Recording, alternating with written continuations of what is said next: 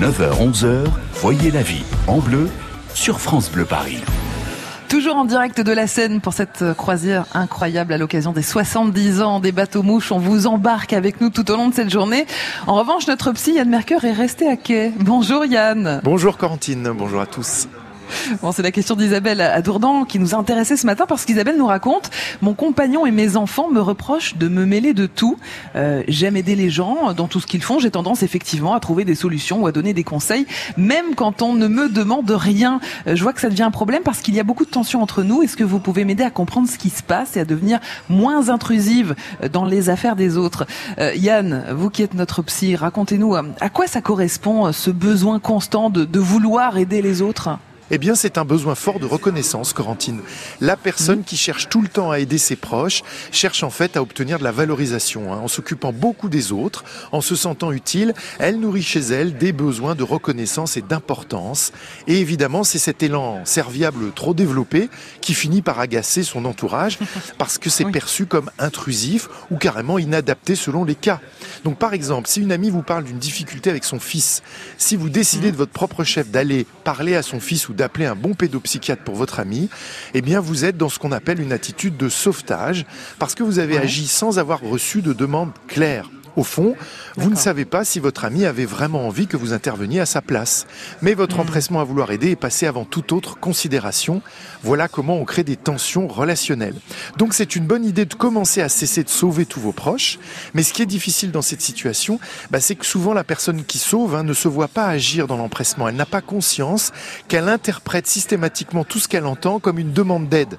Pour hmm, elle, hmm, entendre un proche qui a un problème, ça veut dire qu'elle doit intervenir. Sinon, ça voudrait dire qu'elle est indifférente ou pas sympa. Il faut donc apprendre d'une part à écouter mieux ce que disent vos proches pour évaluer mhm. s'il y a lieu d'intervenir ou pas. Et puis d'autre part, il vous faut renforcer votre estime de vous pour calmer votre empressement à aider et à prouver votre importance et votre gentillesse. Alors justement, Yann, concrètement, qu'est-ce que vous nous conseillez de faire quand on a tendance à être un peu un Saint Bernard et qu'on veut toujours sauver les autres?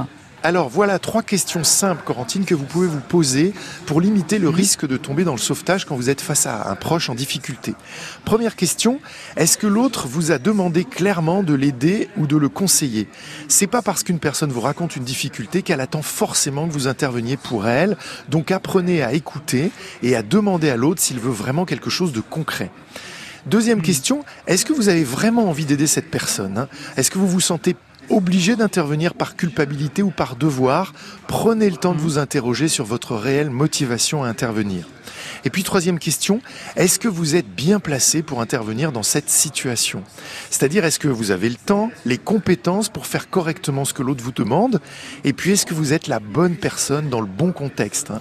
Souvenez-vous, mmh. parfois il est plus sage de ne pas se mêler de certaines situations, surtout avec des proches. Rappelez-vous, en sortant du sauvetage systématique, vous allez créer des relations plus simples, plus agréables, car vous éviterez ce qu'on appelle les prises de pouvoir ou les liens de dépendance, les jeux psychologiques. Hein.